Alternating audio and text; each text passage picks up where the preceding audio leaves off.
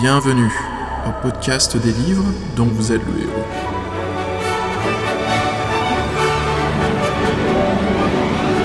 Épisode 33. Interview avec Neil Ransom.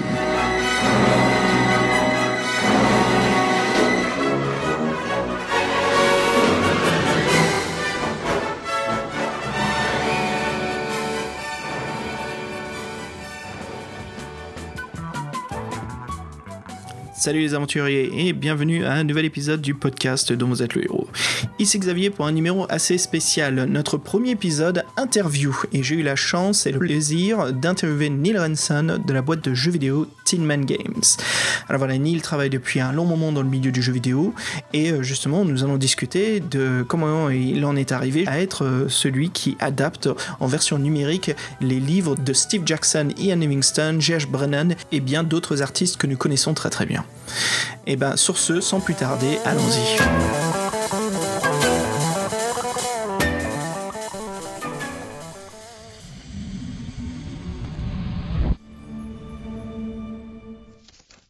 Hello Neil and welcome to the podcast. Bonjour Neil et bienvenue au podcast. Salut. Salut, ça va? Ça va bien. C'est un vrai plaisir de t'avoir dans l'émission, vraiment. Thank, thank you. It's nice to be here.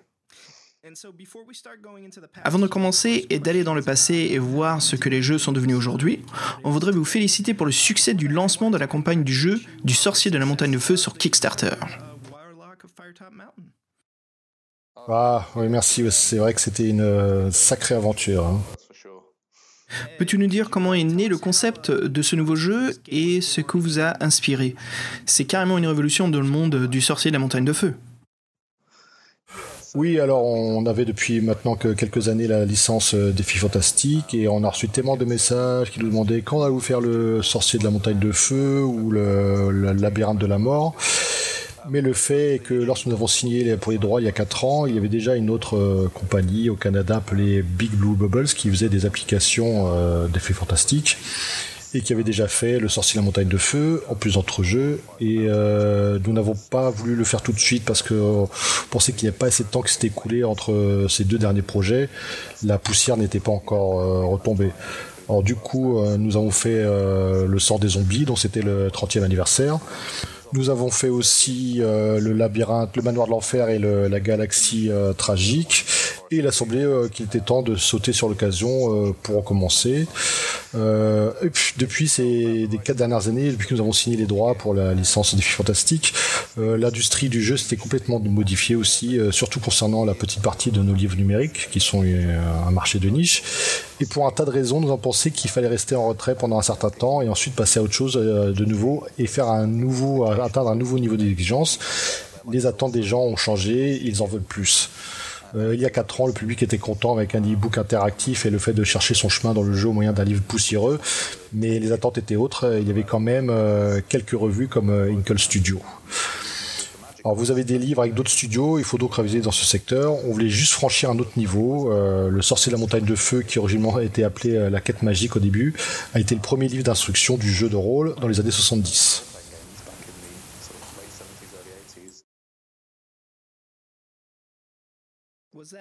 C'était le magazine Warlock, il me semble, quand il est sorti et qu'ils ont présenté ce genre de démo. Euh, le fait que c'était même euh, avant ça, euh, les différentes maisons de publication anglaises comme Penguin ont effectivement fait des éditions sur comment jouer dans les jeux. Et euh, dans ces livres, il me semble qu'ils ont inclus une aventure euh, solo à jouer euh, pour expliquer en gros ce qu'était un, un jeu de rôle. Mais en faisant ça, je pense que c'est- Joe Dunkuku, un pingouin, je pense, qui a, repris cette idée. Et c'est comme ça que ça a commencé? Oui, euh, les, défis, les défis fantastiques sont nés sur un coin de table, c'était portable, on pouvait euh, l'emmener partout, même en vacances, et ça prenait toute la journée en général. C'était ça, en, en reprenant l'idée du jeu papier, des dés, des crayons. euh, pourquoi ne pas faire un, un livre, un livre-jeu, tout simplement.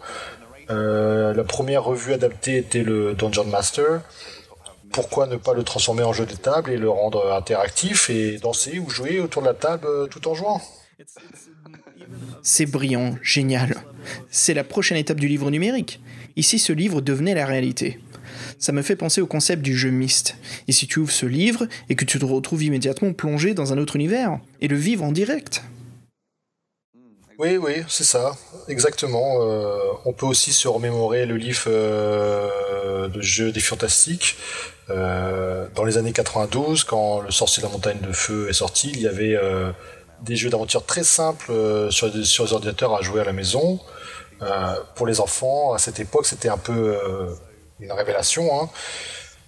Il y avait cette histoire qu'ils pouvaient euh, manipuler. Alors, de nos jours, on joue à Skyrim, à Fallout 4, et on prend ça pour une garantie de contrôle sur le jeu. Mais en 1992, il n'y avait rien. On ne pouvait pas jouer comme ça, nulle part ailleurs. C'était quelque chose d'important pour une génération, euh, génération d'enfants. Et ça a créé une nouvelle génération de joueurs. C'est juste extraordinaire. Je suis impatient de le découvrir. Génial, et en plus ça se présente vraiment très bien. Chaque jour quand j'arrive, tu sais, l'équipe a créé quelque chose de, nouveau. C'est bien sûr énormément de travail de mettre euh, tout ensemble pour faire un jeu, mais euh, on va y arriver, on va, le, on va le développer et on veut vraiment bien faire. Gardez votre endurance à 100%. ah, thank you, thank you. Euh, je vais essayer. Tu sais, j'ai aussi deux jeunes enfants qui n'arrêtent pas de me pousser pour avancer comme deux petits gobelins avec des dagues prêts à me backstabber. Ce sont d'excellentes nouvelles. Et bien entendu, je suis tellement impatient de jouer au Sorcier de la Montagne de Feu en cette version. Je vais bien suivre votre site web. Pour savoir si on a du nouveau, bah, il faut rester branché, euh, poster des newsletters aux backers. Euh. Eh oui, patience, patience, on y arrivera et euh, oui, on va, on va le sortir et le mettre sur le marché. On sait comment est le monde du jeu vidéo. Et ce que je veux dire, c'est que vous devez prendre le temps qu'il vous faut pour bien faire les choses. C'est tout à fait normal. Il y a beaucoup de gens qui oublient qu'il faut prendre le temps de créer un produit et c'est pas immédiat. Et vous n'avez pas à vous soucier de la suite car nous, les gamers, ceux qui aiment vos produits, qui aiment aussi les livres des Fighting Fantasy, on attend ce produit avec impatience et euh, on est prêt à être très patient pour avoir ce produit. Alors Neil, je te propose qu'on fasse un petit voyage dans le temps et qu'on discute justement de ce qui t'a conduit dans cet univers. Alors tout d'abord, quand est-ce que ta passion pour les livres-jeux a-t-elle commencé? Et euh, si tu pourrais nous dire ce qui a été son influence dans ta jeunesse pour devenir un créateur, un directeur artistique euh, de jeux vidéo aujourd'hui? Euh, C'est vraiment très simple en fait. C'était dans les années 80, j'étais en vacances, il pleuvait, il pleut beaucoup au Royaume-Uni. Et euh, on était au bord de la plage, mais on pouvait pas aller parce qu'il parce qu'il pleuvait, euh, vraiment beaucoup. Hein. Euh, il y avait ce parking où on était à côté de l'hôtel et il y avait une petite librairie à côté de notre hôtel et j'y suis entré avec ma mère elle me dit pourquoi ne, ne, ne t'achètes-tu pas un livre? Et donc j'ai choisi un livre et le titre de ce livre c'était Le labyrinthe de l'enfer. Et pour être franc, ça l'a préoccupé un petit peu ma, ma mère à cause de l'image de la couverture avec euh, cette euh, cette créature euh, qui baigne dans un dans une piscine de sang. Et c'était vraiment horrible, mais elle a été intelligente et elle me l'a comme laissé l'acheter. même aujourd'hui, ça reste une image horrible. Oui, oui, c'est ça. C'est un peu le même genre de souvenir pour tout le monde à un certain moment de votre vie, vous devenez le propriétaire d'un de, ces livres, euh, vous tournez les pages, et là, ça y est, vous devenez euh, complètement euh, addict. Et j'en ai fait beaucoup, j'ai lu un grand nombre de défis fantastiques, et j'ai aussi fait la série de la quête du Graal, et d'autres séries pendant plusieurs années, et on grandit, et puis à un moment, j'ai oublié ces livres-jeux, et j'ai commencé plutôt à me mettre à Donjons et Dragons, et en fait, pour être vraiment, euh, pour la petite anecdote, la première fois que j'ai joué à Donjons et Dragons, c'était à Paris et en français. J'étais chez un ami français qui jouait à des jeux de rôle et dont, dont Donjons et Dragons. Je ne comprenais pas vraiment ce, qui, ce que c'était, ce qu'il faisait la plupart du temps, mais j'étais là. La première fois que tu as joué à Donjons et Dragons, c'était en français? Oui, oui, en français. Et, mes premiers mots en français ont été un peu des, des mots comme euh, épée, euh, du vocabulaire de jeu de rôle, et c'est pas d'habitude ce qu'on apprend euh, comme mot quand on apprend une nouvelle langue. dans les manuels, c'est plutôt voiture, fenêtre, toilette. Tu as commencé l'apprentissage du français avec le vocabulaire de Donjons et Dragons? Oui, c'est ça, complètement. Et, et d'ailleurs, j'ai écrit une aventure en anglais pour mon correspondant français, et il y a joué avec son groupe Donjons et Dragons quelques mois plus tard, et j'en ai été très fier. Par la suite, j'ai eu mon groupe de jeux Donjons Dragons au, Royaume-Uni. Et par la suite, j'ai créé aussi mon propre euh, groupe avec mon propre univers qui s'appelait euh, Orlandaise, euh, avec beaucoup de cartes dessinées. Et bon, tout ça, ça dure un temps. Je suis allé à l'université. Ensuite, euh, je me suis investi dans, tout, un, tas d'autres domaines, euh, comme la modélisation 3D, euh, ce qui m'a conduit vers l'industrie du, jeu vidéo aux alentours de, mes 20 ans. Et en fait, je faisais beaucoup de, de création de, cartes pour les, jeux, les jeux de course, des créations d'environnement. Est-ce que c'était Faction Studios? Oui, oui, euh, oui, c'est ça. C'est une petite compagnie de freelance qui, qui, a lancé euh, qui a lancé Fraction. Euh, j'ai fait ça pendant quelques années. j'ai fait un petit peu d'argent grâce à ça. Grâce à ça. Ensuite, je suis parti en Australie et j'ai voulu, commencer ma propre compagnie indépendante, Man Games. Je ne voulais plus du tout faire de jeux de course. J'en avais trop fait. Ça me sortait par les yeux.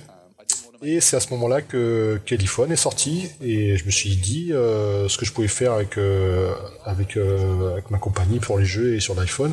Il n'y avait pas encore d'iPad à ce moment-là. Et j'ai sondé mes souvenirs d'enfance et je me suis dit que les, défis fantastiques, les livres défis fantastiques, ce serait, super sur l'iPhone. Et voilà, donc je me suis lancé. malheureusement, la licence défis fantastiques avait été cédée à Big Blue Bubbles et donc malheureusement, je ne pouvais pas travailler dessus. Alors j'ai décidé de développer mon propre euh, jeu d'aventure. Et euh, donc euh, petit à petit, on a commencé à écrire des histoires avec des artistes et des écrivains pour, pour commencer. Les écrivains me demandaient mais où allons-nous trouver ces aventures? Nous n'avons pas besoin d'un univers, on a, besoin de, quelque chose pour débuter. Et je me suis dit que, que je n'avais pas assez d'argent pour créer un univers, on n'y arriverait jamais, ça prendrait, ça prendrait trop de temps. Et puis tout d'un coup, une révélation, je me suis dit, mais j'ai déjà créé un univers quand j'étais plus jeune en jouant en Donjons et Dragons. Alors je suis retourné chez mes parents, j'ai grimpé au grenier, déplacé quelques boîtes où il y avait des vieilles cartes et des vieux manuscrits, et voilà. Et voilà comment mon monde de Donjons et Dragons est devenu un livre d'aventure en retournant dans mon enfance. Et voilà comment c'est devenu un, livre-jeu d'aventure. Et on en est quand même à maintenant à notre douzième volume. C'est impressionnant de voir ce que tu as écrit dans ton enfance, euh, que c'est devenu aujourd'hui cette incroyable aventure internationale. Oui, c'est étrange, bizarre, merveilleux. J'adore. Alors Nils, c'est marrant parce que au fur et à mesure que je, fais euh, l'enregistrement du, du podcast dont vous êtes le héros, euh, je me rends compte que pas mal de gens justement ont débuté un peu leur carrière ou sont inspirés euh, de justement de leur campagne qu'ils ont écrit pour Donjons et Dragons. Et encore une fois, nous voici en train de, voir que tes campagnes de Donjons et Dragons font partie de ton univers et même de ton, de, de ton travail. Alors dis-moi, quand est-ce qu'on se voit pour faire une partie de Donjons et Dragons ensemble? Parce que moi je veux bien me balader dans, dans, dans cet univers. Euh, oui, c'est amusant parce que à tous ceux qui écoutent, hein, euh, je suis en train de faire euh, des recherches pour trouver quelqu'un qui pourrait m'aider à créer une sorte de levée de fonds, de, donation pour l'univers d'Orlando. Il y a un tel besoin d'équipement et matériel maintenant, mais ça pourrait être extraordinaire. Mais je n'ai pas encore réussi à persuader quelqu'un, et puis souvent c'est une question d'argent on se débrouille quand même bien, même si on est encore petit. Euh, un jour, un jour peut-être qu'on le fera. Euh, si un jour il y a une campagne euh, Donjons Dragons dans le monde d'Orlando, ce serait, ce serait bien. Quand j'en parle à nos éditeurs, ils demandent toujours quand arrivera la prochaine publication, mais on attend toujours le, le grand truc. Alors, bon, je vais en parler autour de moi, et même aux auteurs français, on ne sait jamais. Ce qui est incroyable, c'est comment tu es revenu vers tes idées au premier. Comment tu es arrivé? Tu as commencé avec euh, les classeurs où tu avais écrit tes scripts à l'intérieur, vérifiant tout à chaque fois, mettant tout à jour, que l'univers marche bien ensemble, que tout soit bien connecté? Ah oui, euh, j'ai eu, euh, eu tellement de, classeurs, de, descriptifs et diverses autres choses, facilement au moins 13 ou 14 classeurs. Ils étaient tous dans un piteux état, une sacrée, sacrée usure. L'expérience vient avec le temps, non? Je suis moi-même maître du jeu, et j'essaye toujours de l'être malgré la charge de mon travail.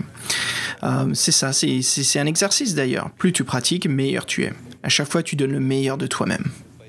Alors, je dois dire, tous les auteurs du jeu ont amélioré mon monde bien mieux que je n'aurais pu le faire. ils en sont déjà, comme tu dis, à un niveau supérieur.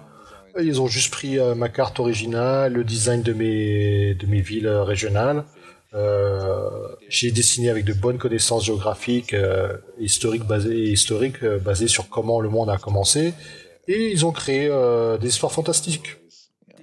As-tu dessiné toi-même des cartes sur papier graphique?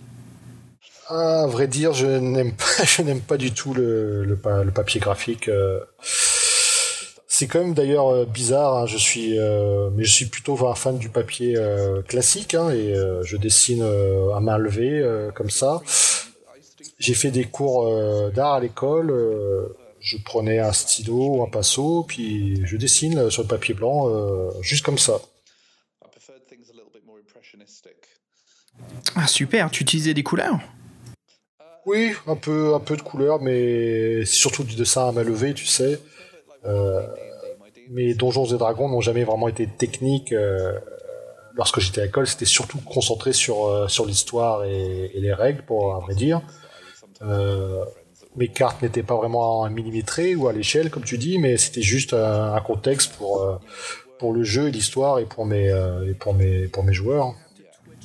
Oui, tu, tu voulais garder l'émotion intacte telle qu'elle était, plutôt qu'un contexte technique avec les règles. Oui, oui, oui, euh, définitivement. J'ai toujours été un fan euh, des histoires à raconter. C'est ce que j'aime faire euh, avant tout. Et tous ces gens qui, qui travaillent avec toi, créant et en agrandissant ces univers, c'est comme ça que la boîte de jeux Tillman Games est née? Oui, j'ai pensé à Tillman Games et j'ai tout mis ensemble mais je ne pouvais pas promettre de faire quelque chose parce que j'étais complètement inconnu et personne n'avait jamais entendu parler de moi dans le milieu auparavant. Je pouvais juste promettre que je publierais cette histoire sur l'iPhone euh, et sur euh, l'iPad bien sûr qui, venait juste de sortir. Et tout d'un coup ça s'est révélé être euh, parfait pour un livre-jeu. C'est le format parfait. Ah oui, c'était c'était extraordinaire. L'iPad n'est sorti que lors de l'apparition du troisième titre de nos jeux. Euh, de notre série. Euh, les premiers packs sont sortis en 2011 à peu près, je crois, et après il a fallu tout convertir euh, sur, sur Android. Et maintenant vous êtes sur les deux formats? Oui, en effet, on est sur les deux formats. On a obtenu de l'aide financière en levant des fonds pour y arriver, sinon on n'aurait jamais eu les moyens de, de le faire. Oui, c'est super. Ouais, ouais, merci à ceux qui nous ont aidés. Et maintenant, on va couvrir les jeux sur ordinateur aussi. Et le Google Chrome Store? Euh, Non, non. Maintenant, on est sur euh, Humble Bundle. Il y a Humble Bundle, ils ont toujours des super deals. Et parlons de ces jeux et des maisons d'édition. Quand on regarde ta bibliothèque de jeux, c'est vraiment super que tu continues le monde de Harley avec euh, ces deux derniers titres récemment, euh, Azure As Awakens et tu as aussi Song of the Mystics. On peut remarquer que tu collabores avec beaucoup d'autres auteurs. Peux-tu nous dire euh, quelle était vraiment d'excellente expérience avec eux, avec ces collaborations? Parce que voilà, c'est vraiment intéressant. On peut voir euh, sur différentes sagas. Il y a donc euh, Gun Dogs avec Gary Chalk, et tu as aussi d'autres écrivains qui sont un peu plus Lovecraftiens. Et tu as aussi travaillé avec des gens connus et aussi voilà des fous de l'informatique. Peux-tu nous parler un peu plus de voilà des expériences que tu as eues avec eux? Ah, j'ai travaillé avec tellement de gens de l'univers de la fantasy euh, ces dernières années. Euh, ils étaient tous extraordinaires et je m'excuse auprès de ceux que j'aurais oublié de, de citer euh, là maintenant. Oui, tu parles de Guns Dogs avec Gary Schalk. c'est un parfait exemple. C'était, c'est une icône des jeux de rôle, surtout avec Loup Solitaire. Tout ça est arrivé en fait parce que je me suis associé avec Jamie Wallace qui dirige une petite maison d'édition en Angleterre du nom de, de Greywood. Et euh, on s'est retrouvé à discuter dans un pub un soir. Euh, il connaissait Gary Schalk et il a envie de créer un livre de jeu de rôle. Et je lui dis euh, Je veux publier un livre, on va demander à Gary de faire les illustrations. Et voilà, six mois plus tard, Gary m'envoie des emails avec des très belles illustrations. Incroyable. Oui, c'est formidable, hein, vraiment. C'est incroyable juste de recevoir des illustrations par mail. En fait, par rapport à ton enfance, c'est un rêve qui devient réalité, non? Ah, complètement ça, oui, euh, c'est sûr. C'est quelqu'un d'extraordinaire, euh, la personne la plus adorable que je connaisse, euh, très drôle. J'étais en train de discuter avec lui sur Skype un jour et il venait juste de sauver un hibou ou quelque chose comme ça, quoi. Euh, voilà, un truc, euh, un truc qui lui ressemble. Euh, il est anglais, mais il vit en France et il a vraiment, vraiment un nombre incroyable d'histoires à raconter, cet homme. Il arrive vraiment à communiquer avec les animaux, comme dans Les Loups Solitaires? Oui, c'est ça, et je suis sûr qu'il y arrive. oui, non, pour revenir à lui, c'était vraiment une, une très belle collaboration.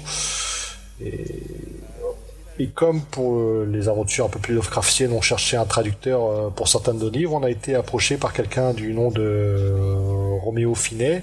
c'est un Français, il dirige une petite édition en France. Et il voulait traduire certains de, nos livres-jeux. Et on a conclu un marché, tout simplement. il m'a dit J'aimerais écrire des livres en fait. J'ai fait OK, et on va les publier. Et euh, donc il les a écrits, on les a fait, on les a fait traduire en anglais, on les a publiés. Et euh, en fait, il y a beaucoup de choses qui me sont arrivées en même temps dans plusieurs directions grâce à toutes ces rencontres euh, merveilleuses. J'ai fait beaucoup de collaborations et j'ai travaillé vraiment avec des gens extraordinaires et je suis chanceux pour ça. C'est ce qui est génial avec ces livres. C'est que tu les adaptes, tu crées de nouvelles histoires et c'est vraiment beaucoup de travail. Euh, peux-tu maintenant nous parler de ce qui est advenu de, Big Blue Bubble et comment cela t'a emmené à travailler avec euh, Steve Jackson et Ian Livingstone Ça a vraiment dû être une expérience extraordinaire de les rencontrer et de travailler avec eux. Euh, si tu pourrais nous dire aussi comment tu as obtenu cette licence et comment vous avez commencé à l'adapter. Oui, euh, à vrai dire, j'ai quand même été un peu déçu de ne pas contrôler les droits des, licences de licences des filles fantastiques, mais euh, j'ai discuté avec euh, Steve Jackson de ce sujet et il m'a dit qu'il était parti ailleurs malheureusement. Mais il m'a aussi entraîné à Londres en 2011, si mes souvenirs sont exacts. Euh, là-bas, j'ai distribué des cartes euh, sur des jeux de rôle anglais et tout d'un coup, j'ai entendu euh, cette voix derrière moi. Coucou Neil. Et je me dis, waouh, je reconnais cette voix. J'ai eu beaucoup d'entretiens avec lui et c'était, bien Ian Livingstone. Et, il, là, il me dit tu es les gars qui copient nos idées, non Oh non, tu parles de présentation. et, je lui réponds, euh, hey, oui, c'est oui, c'est bien, c'est bien nous, euh, avec toutes les formes de politesse et de flatterie que, tu peux imaginer. Hein. Ça, c'est faire de l'esprit. Oui, oui, il a vraiment, non, il a vraiment été super. Euh, on a vraiment beaucoup discuté. Il m'a dit tu sais, je suis en train d'écrire euh, pour le 30e anniversaire euh, du livre euh, Le sang, le sang des zombies, et j'aimerais avoir quelqu'un qui travaille dessus. Big Blue Bubbles ne va plus produire de livres de, des livres de jeux défis fantastiques, et j'aimerais te proposer de, à toi de travailler avec nous. Et j'ai répondu oui, bien sûr. Non, en fait, j'ai, en fait, j'ai refusé. Non, je blague, c'est faux. jamais je n'aurais refusé. Oh, mais pourquoi? Alors, vous avez fêté ça au Champagne Au Champagne, non, parce que euh, j'étais en Angleterre et le reste de mon équipe était resté en Australie. Mais on l'a fêté virtuellement sur, sur Skype, c'était sympa. Et c'était vraiment super de, de faire euh, le sang des zombies. Euh, on était en plein dans l'anniversaire. c'était un travail extraordinaire et nouveau. On était toujours dans cette euphorie de, de l'anniversaire et c'était vraiment spécial. Et après, donc, euh, le sang des zombies, on a fait euh, le manoir de l'enfer et quelques autres, et c'était super amusant, et c'était parti. Donc maintenant que tu as acquis les licences, es-tu en train de nous préparer des surprises Comme euh, adapter des livres qu'ils ont déjà, comme La citadelle du chaos ou La créature venue du chaos? Oh que oui on est en train de penser à tout ça, mais c'est un, un, petit peu prématuré en fait. Et je ne peux pas vraiment dire pour l'instant, mais on va se mettre euh, dessus, essayer d'adapter tous les autres livres, effectivement. Le but pour nous actuellement, c'est de faire euh, une aventure complète, euh, durable, durable dans le temps. parce que produire avec des graphiques plus compliqués et intenses, c'est vraiment beaucoup plus cher que de produire un livre interactif comme on avait l'habitude de le faire, malheureusement. Oui, bien sûr. Oui, c'est vraiment extrêmement cher. Euh, c'est pourquoi on a lancé l'idée d'une levée de fonds avec euh, Kickstarter, sur laquelle on, compte beaucoup. J'aimerais bien te dire qu'on va produire tous les livres de la licence Défi Fantastique, mais il, va, il va falloir attendre encore. Hein. On prend les livres les uns après les autres, un livre à la fois, et, voir comment, comment ça marche. Mais, c'est vrai que c'est définitivement notre rêve de le faire, et on a toutes les idées pour, pour le réaliser. Pour l'instant, on veut juste que les gens ils achètent le jeu, ils jouent, ils l'aiment et, euh, qu'ils attendent la suite. Et Tous les joueurs pensent à la même chose, que vous preniez le temps qu'il vous faut. C'est un long travail d'amour. On vous souhaite à toi et à ton équipe le meilleur.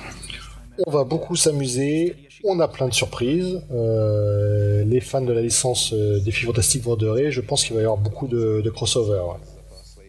Beaucoup de fans des Fighting Fantasy savent que Le Sorcier de la Montagne de Feu est, relié à d'autres livres, comme les livres. En fait, c'est comme une mini-série qui relie ces Fighting Fantasy. Bien sûr, il y a La Forêt et la Malédiction, puis plus loin La Sorcière des Neiges. Euh, oui, j'ai le titre en français dans ma tête, mais je le traduis parce que je les lisais en français quand j'étais plus jeune. Euh, L'âme de notre nouvelle version est la possibilité d'étendre le jeu et de pouvoir euh, rejouer.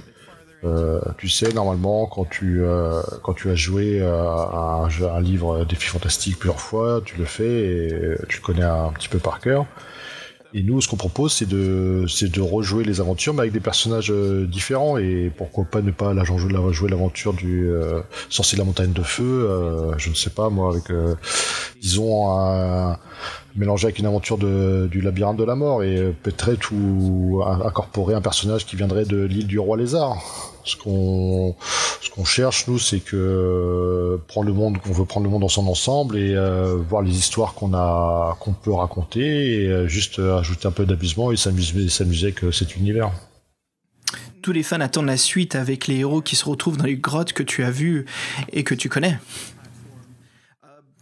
Neil a travaillé avec Steve Ian, adapté ses livres et ses plateformes virtuelles.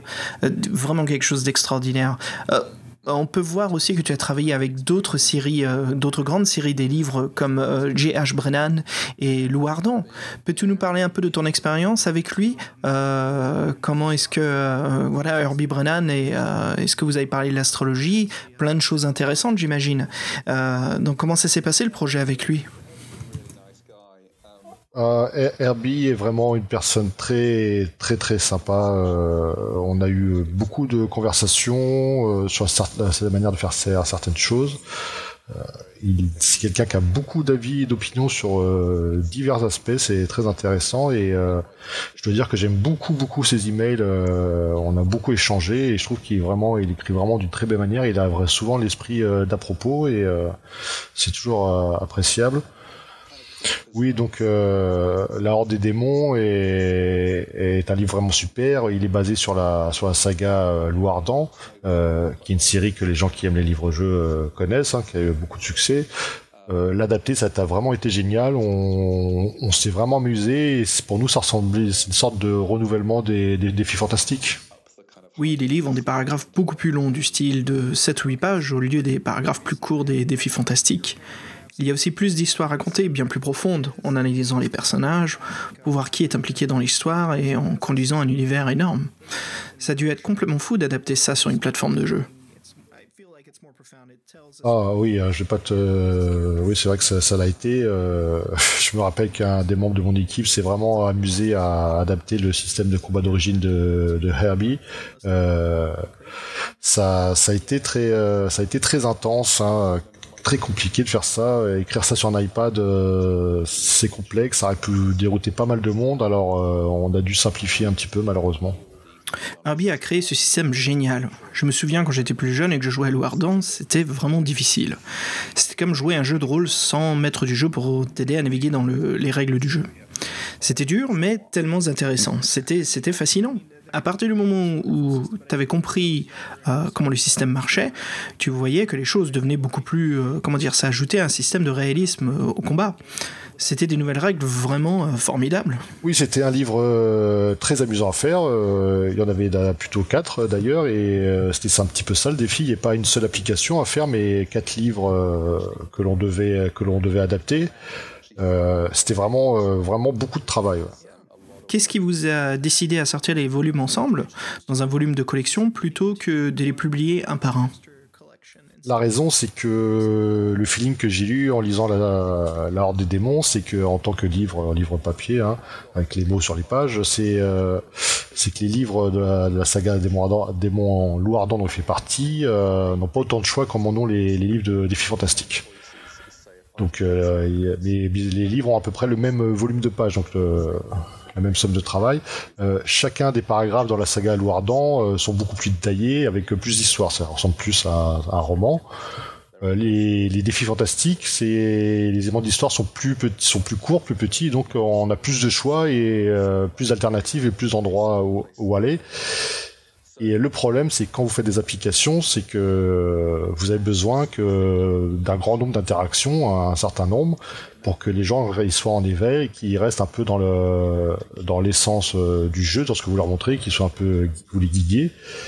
Et euh, les applications, euh, tu sais, tu peux en acheter une application pour un dollar et tu peux avoir des, des centaines d'heures d'amusement et donc c'est très concurrentiel. Mon point de vue, c'était que si on avait mis que un seul livre, La Horde des démons, il n'y aurait pas eu assez de choix. il y avait beaucoup d'histoires et ça n'aurait pas été assez de choix pour une expérience de jeu vraiment unique.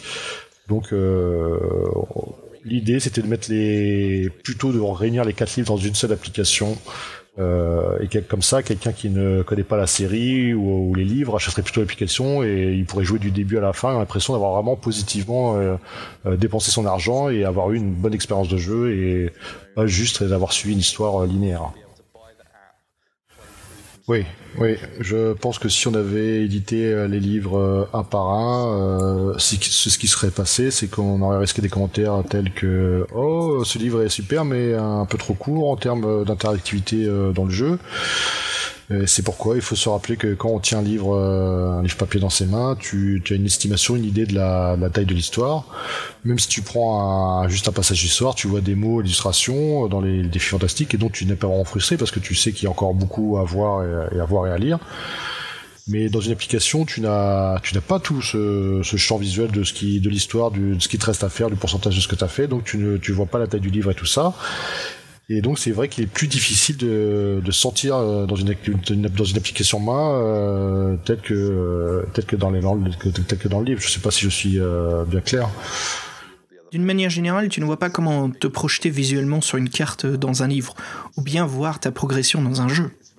Oui, oui, tu as raison, c'est très, c'est très psychologique.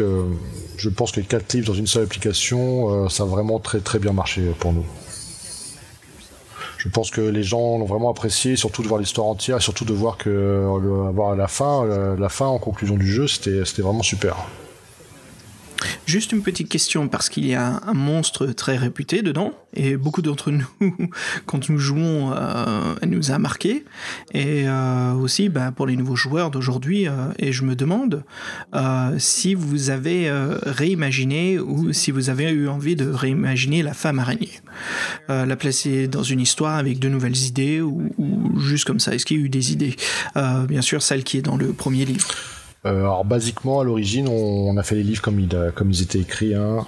Euh, on a eu beaucoup de discussions actuellement pour euh, réorganiser, modifier certaines choses, mais le fait c'est avec l'écriture de Herbie, c'est que Herbie bah, écrit comme Herbie et on peut pas vraiment réécrire ni modifier ce qu'il a écrit si facilement il a vraiment un style euh, très particulier. Euh, et, l'une des premières décisions que nous avons choisies était de garder les choses comme elles étaient, mais juste de modifier les, mécaniques du jeu. Voilà. Donc une aventure vraiment authentique. Beaucoup de fans du livre, euh, des fans hardcore des livres-jeux ont adoré, ont adoré notre application parce que c'était une version digitale du livre qu'ils appréciaient. Par contre, nos nos, nos, fans ou nos joueurs un peu plus jeunes, euh, un plus modernes, ont eu plus de difficultés. Ils ne connaissaient pas forcément l'historique euh, du jeu depuis ses débuts, donc c'est vrai que c'est un livre difficile. par exemple, quand nous devons résoudre plusieurs épreuves pour échapper au donjon, c'est une étape assez difficile, le niveau est assez élevé.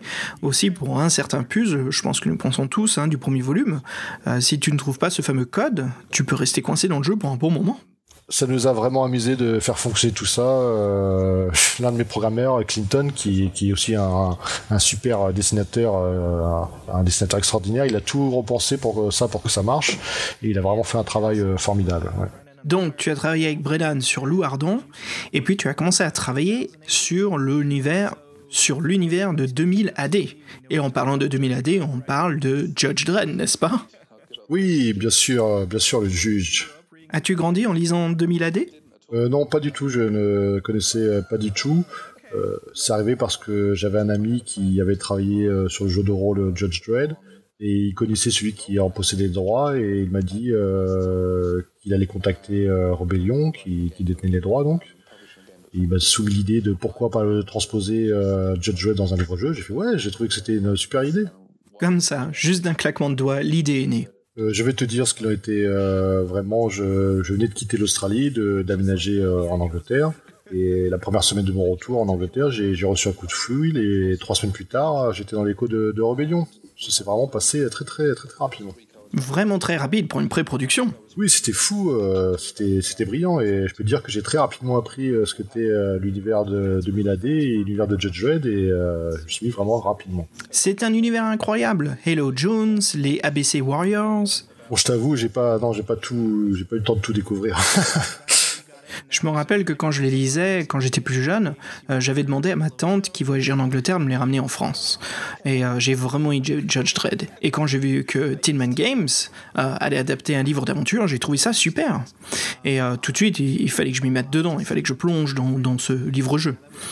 Mais euh, tu sais, l'univers de Judge Dredd, c'est un mélange de régime fasciste, c'est de l'action principale, c'est policiers qui respectent la loi, mais qui ont une âme. Euh, comment est-ce que tu t'es familiarisé avec cet univers? Comment as-tu fait pour créer une histoire pour euh, un des endroits les plus dangereux sur Terre, euh, Mega City One? Oui, c'est un, un environnement horrible, j'ai vraiment pas envie d'y être. Oui, c'est horrible et dangereux. Bon, je leur ai expliqué que, je, ne, connaissais pas l'univers de Judge Dredd et à part avoir vu le film et lu euh, quelques, comics. Mais ce que j'ai fait, c'est que je me suis donc entouré de, connaisseurs de cet univers et en particulier j'ai travaillé avec euh, Nick Robinson, qui a été euh, un des auteurs du jeu de rôle. Et, euh, depuis tout petit, euh, il lisait de Biadé et c'était un pur connaisseur. C'est la personne idéale pour t'embarquer dans cette aventure. Et c'est juste que quelqu'un de génial. Euh, J'ai juste été bluffé par ses connaissances. Je lui ai demandé de récolter quelques idées pour le jeu. Pour le jeu. Il s'est mis à écrire un petit peu pour commencer et moi, je suis chargé un peu de, de l'adapter. C'est un peu ça que c'est comme ça qu'on a fait que que les choses se mettent en place et euh, que cela, que cela fonctionne.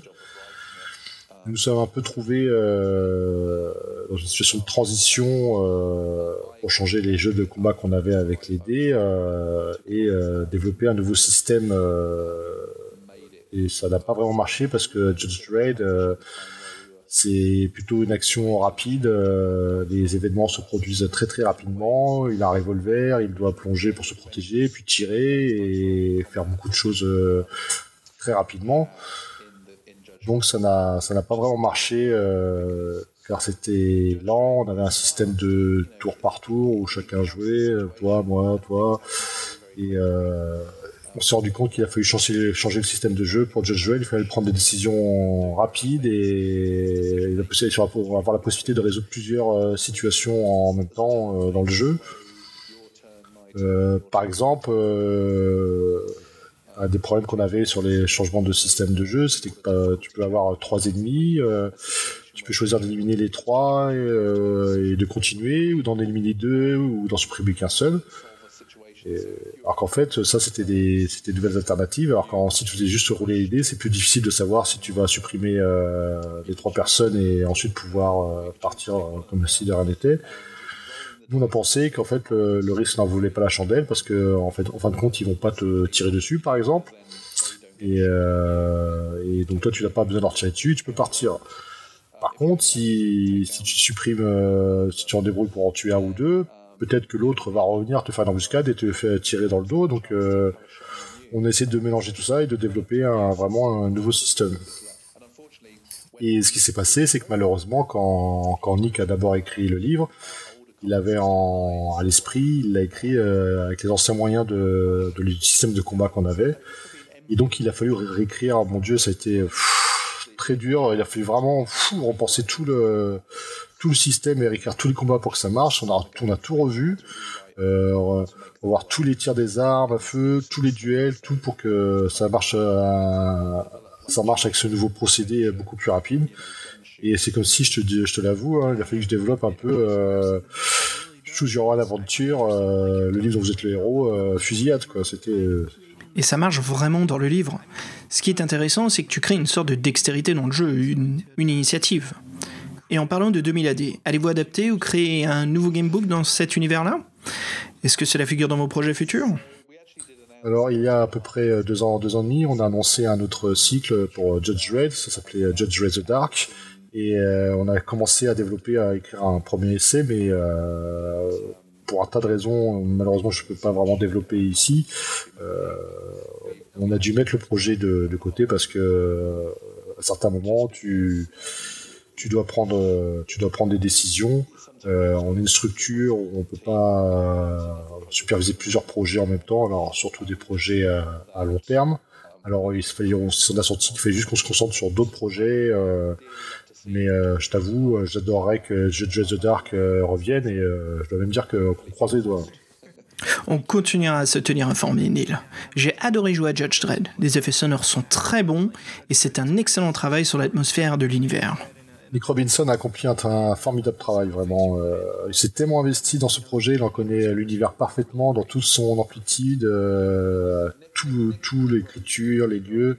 Il connaît vraiment tout, tout, tout sur ses, sur, sur, sur ses comics une des choses que j'ai entendues sur d'autres applications Judge Raid euh, euh, des Fantastique, c'est euh, qu'on a utilisé le site Judge Raid et seul un vrai fan des comics Zoo a, pu faire ça. C'était un super euh, compliment et je suis vraiment très fier du, du travail euh, accompli. C'est vraiment une de nos, une de nos publications préférées. Ouais. J'aime tout sur ce jeu. J'ai aimé travailler sur ce livre. Euh, c'était un très beau moment en plus dans ma vie à ce moment-là. c'est une belle époque pour moi. Euh, j'allais devenir père pour la seconde fois. Euh, j'ai vraiment de très bons souvenirs de, cette période. Je pense que tu deviens nostalgique quand tu commences à jouer, juste en ouvrant l'application. Euh, pour tout dire, j'essaie de ne pas retourner sur nos, sur le produit. tu sais, on a passé tellement d'heures dessus qu'après quelques années, on n'a plus du tout le même regard sur, sur le jeu. Je comprends, tu veux passer à autre chose surtout, on a, d'autres choses à faire. Euh, il va falloir qu'on embauche si on veut continuer le développer ce, programme. Et pour l'instant, euh, j'aimerais juste passer passer un peu à autre chose et découvrir de, nouveaux univers. Parce que tu as travaillé dans cet univers, j'ai juste une dernière question euh, sur 2000 AD. Est-ce que tu t'es mis à lire les Judge Dredd aujourd'hui? Euh, non, euh, c'est amusant parce que je me suis complètement imprégné de cet univers et, Nick m'a d'ailleurs donné euh, d'autres livres euh, plus anciens à lire et je les collectionne en, quelque sorte. Je dois me dire que j'en ai lu pas mal. Et tiens, je me suis dit, bah, je devrais relire Judge Ray dans, sa totalité, ça serait bien. Mais euh, en fait, j'ai ma propre entreprise, je suis père de deux, deux enfants, et j'ai pas, j'ai pas vraiment beaucoup de temps pour moi en ce moment. Et tu continues à accomplir encore beaucoup de choses. C'est ce qui est vraiment extra. Pas de souci. je pense qu'il va se passer, c'est que lorsque je prendrai ma retraite, euh, genre environ 65 ou 70 ans, il me restera sûrement entre 10 ou 20 années à vivre. Alors ce sera un temps que je prendrai pour lire des, des comics et tous les comics que j'ai pas eu le temps de lire.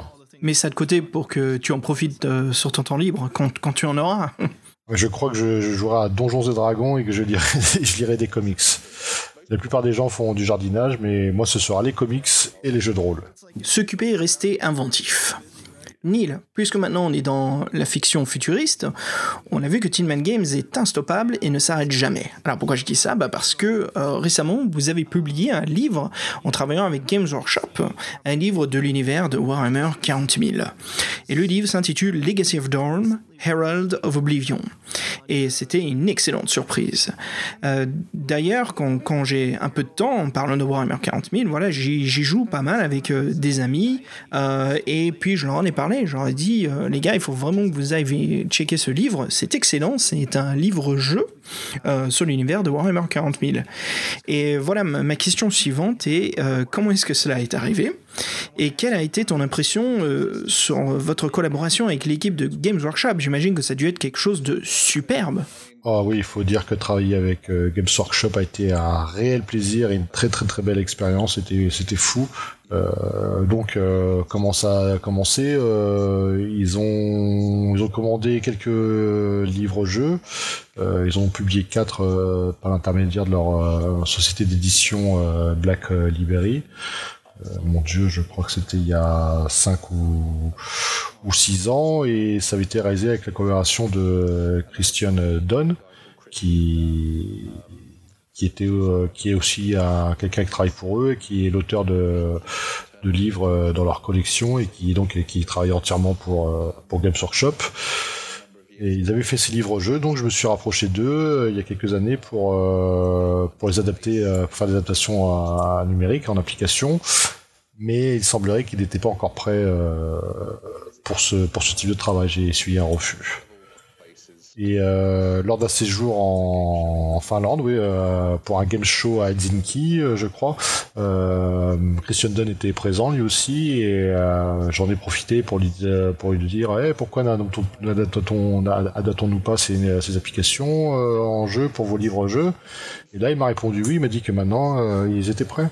Excellent, te voilà en Finlande, et c'est reparti. Oui, c'est ça, en Finlande, à, à Helsinki on en a reparlé. Ensuite, on a changé des emails, euh, tout un tas de documents. Et voilà comment on a signé, euh, on a signé un contrat. Et je me suis donc aussi renseigné sur les livres qu'ils avaient sortis. Il y en a un qui avait été écrit par euh, Jonathan Green, avec qui j'avais déjà travaillé sur les sur le livre-jeu Adventure 7. Et il était aussi l'auteur de, de quelques défis fantastiques, si je ne me trompe pas. Oui, c'est vrai, il en a écrit quelques-uns je me suis dit ouais c'est super de travailler avec lui car il sait déjà comment comment on fonctionne euh, et donc j'ai adapté euh, Oblivion euh, l'année dernière. Et comme avec Judge Dredd il faut dire que je n'ai pas un énorme savoir non plus de la de la licence de la licence Warhammer. Pour tout dire j'étais plutôt un, fan de TSR j'étais beaucoup plus un TSR boy qu'un fan de Games Workshop beaucoup plus imprégné de l'univers Donjons et Dragons que, que des wargames ah, d'accord. Oui, c'est ça, beaucoup plus euh, Donjons et Dragons et les jeux de rôle que, que les wargames. C'est l'univers de Warhammer. C'est quelque chose de très vaste, avec sa saga d'Horus, avec toutes ces différentes armées et leurs histoires.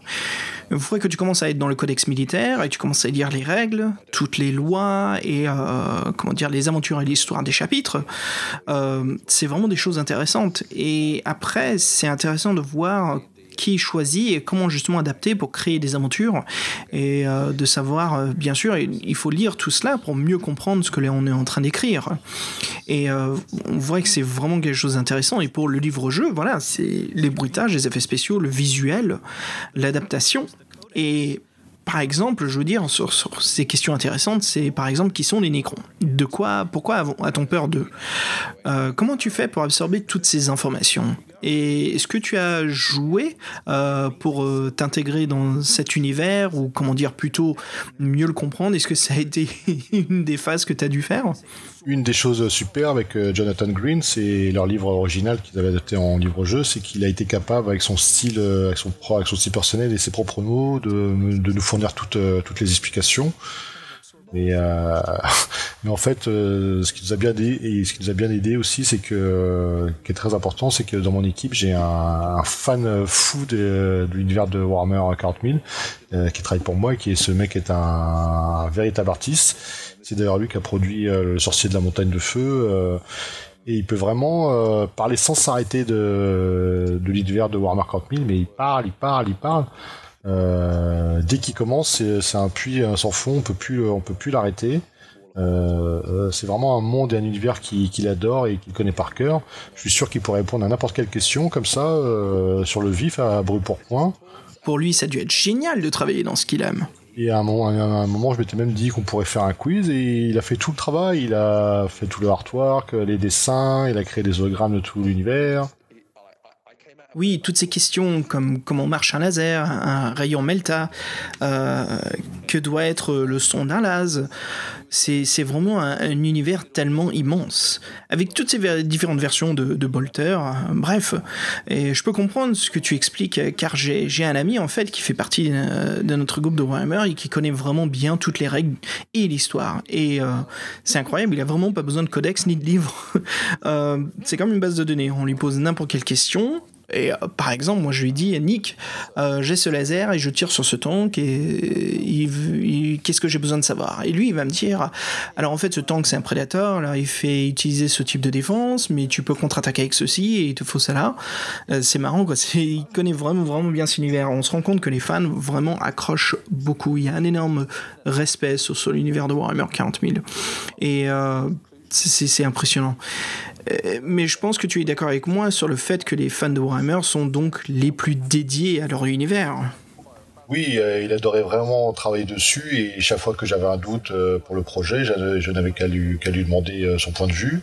peu importe le sujet, ça pouvait concerner tout simplement les armes utilisées. Il pouvait me répondre comme ça, du tac au tac, sur des choses simples comme, je ne sais pas, moi, la manière dont je passer mon arme par rapport au livre original, parce que moi, j'en avais aucune idée. Et euh, des choses toutes simples, si, tu n'as pas assez de munitions de pistolet, plasma, par exemple, tu ne peux pas, tu peux pas utiliser ton arme. Et euh, en fin de compte, euh, tu dois arriver à la fin de l'aventure avec toutes les batailles que tu dois livrer, avec le simple, les simples munitions que tu as dans ton pistolet plasma au début de l'aventure. Et tout simplement, moi qui étais extérieur à l'univers, euh, des simples questions comme euh, qu'est-ce qu'un pistolet plasma euh, et comment ça fonctionne. moi, j'étais un néophyte et son savoir vraiment sur toutes ces questions était vraiment été, été primordial. Exactement tout ce qui sort est incroyable. Et tu passes ton temps à te demander ce que c'est. C'est quoi? Pourquoi ça ressemble à ça? Et pourquoi ces gens ont une couleur différente alors qu'ils sont dans le même groupe? C'est extraordinaire. Tout à fait, je suis totalement euh, d'accord. Euh, alors je savais bien que c'était un univers immense, sinon je n'aurais jamais voulu signer pour, euh, pour travailler dessus. Mais pour être franc, j'avais pas réalisé à quel point c'était c'était c'était c'était énorme. Euh, c'était c'est un peu une histoire de fou. C'est euh, c'est comme ces mondes, tu sais, dans lesquels tu tu rentres et euh, en fait donc tu te rends compte que t'as que t'as pas la notion. C'est une sorte de boîte de Pandore. Tu l'ouvres et, et, tu dis waouh, qu'est-ce qui vient qu'est-ce qui vient de libérer? Je ne sais je ne sais pas. Et tu demandes ce qui ce qui ce qui vient d'en sortir. Et tu sais, la meilleure chose, c'est que ça ne ressemble pas à autre chose que, que tu connais. Et si, si ça ressemble à quelque chose, c'est parce que ça a été copié, euh, si, tu vois, si tu vois ce que je veux dire. Je comprends, et on sait exactement de quel jeu tu parles.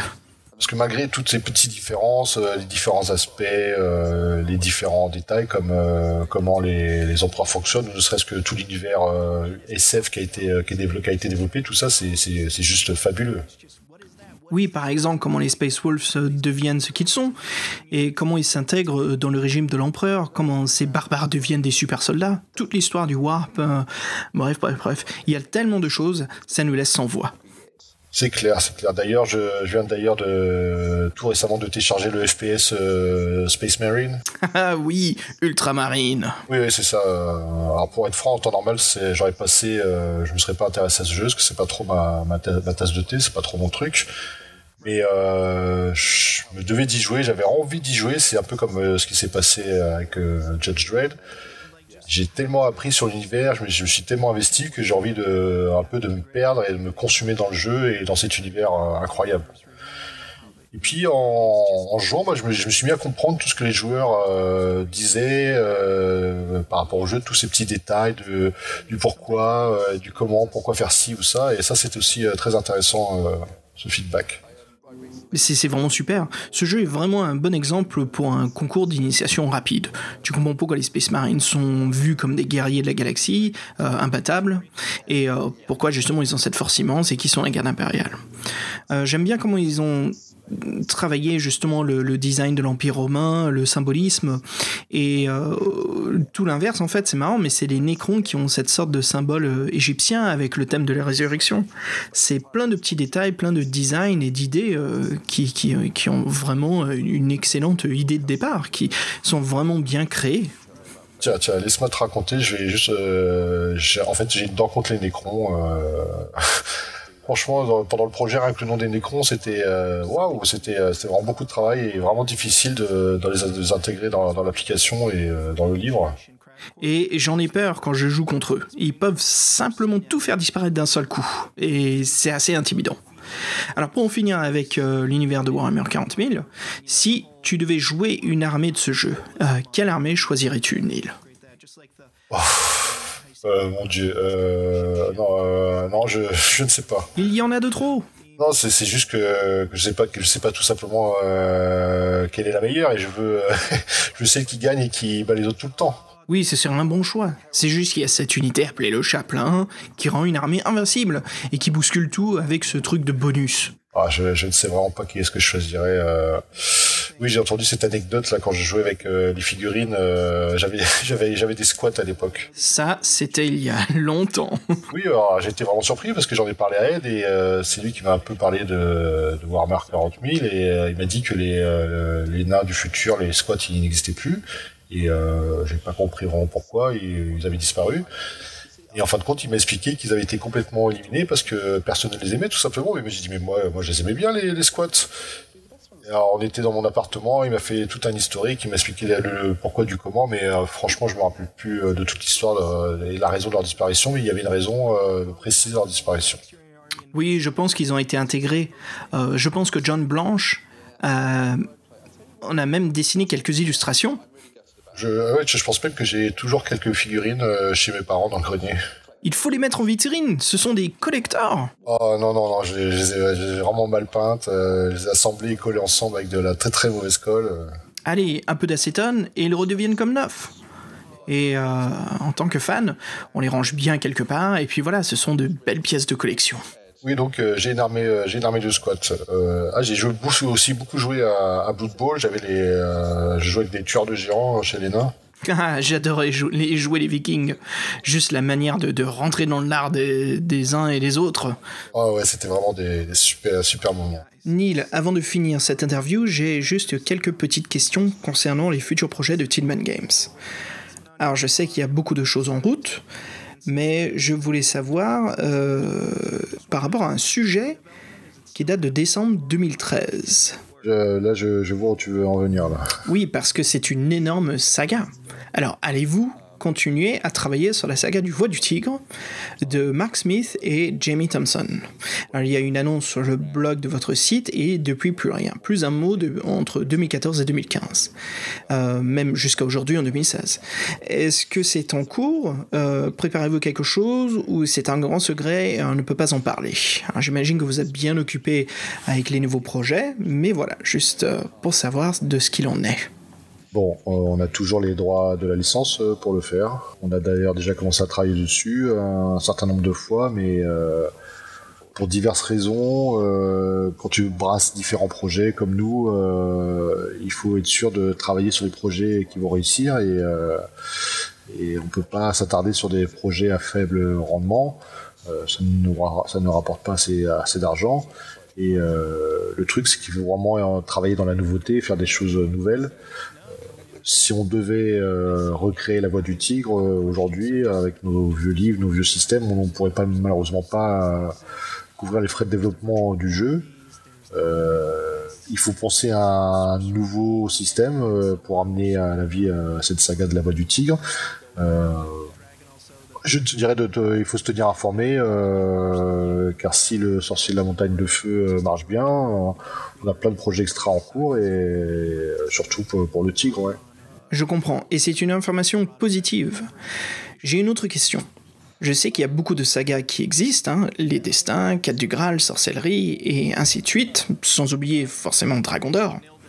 Euh, toi, comme directeur artistique, personnellement, créateur de jeux, est-ce qu'il y a une de ces sagas que tu aimerais vraiment voir apparaître sur une tablette numérique en tant qu'application virtuelle? Oui, j'aimerais toutes les avoir sur tablette. je t'ai bien eu. Oui, c'est sûr. Si je, si je pouvais faire revivre euh, la voix du tigre, euh, comme j'aimerais le faire d'une certaine manière, euh, ce sera un immense plaisir de retravailler parce que je trouve que c'est une série extraordinaire et il faudrait juste que on est, donne les moyens de l'adapter d'une façon vraiment, euh, vraiment géniale. Ça possède l'un des systèmes de combat les plus impressionnants dans sa mise en scène.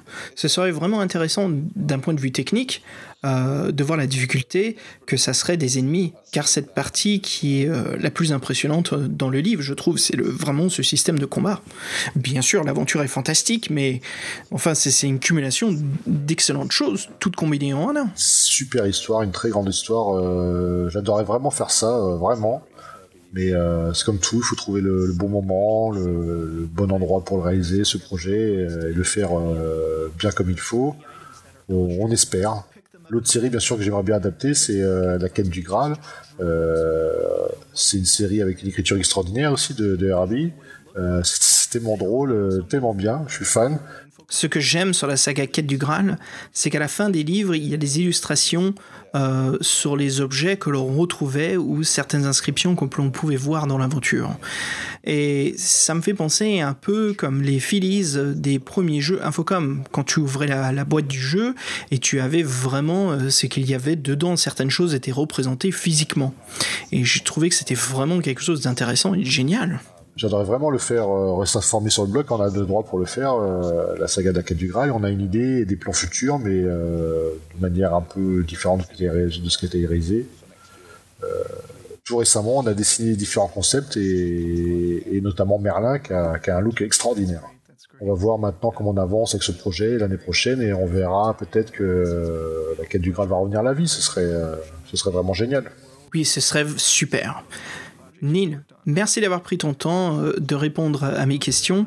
Euh, ce fut un vrai plaisir et euh, vraiment quelque chose de, comment dire, il y a comme une, une, excellente émotion là d'entendre tous ces, futurs projets de, votre studio.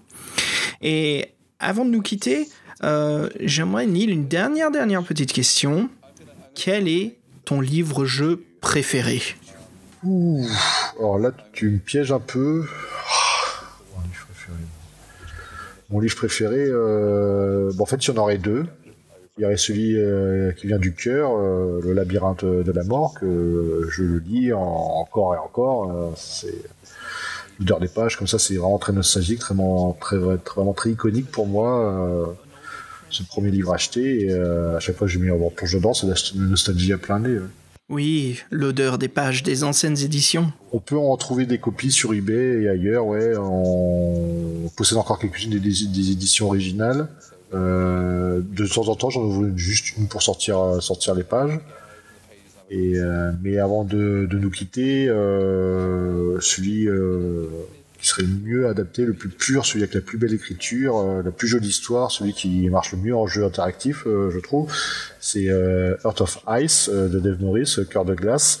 Ah, ça c'est un beau choix. C'est partie de la collection Virtual Reality et Destin en français, ce qui n'a pas été traduit en français.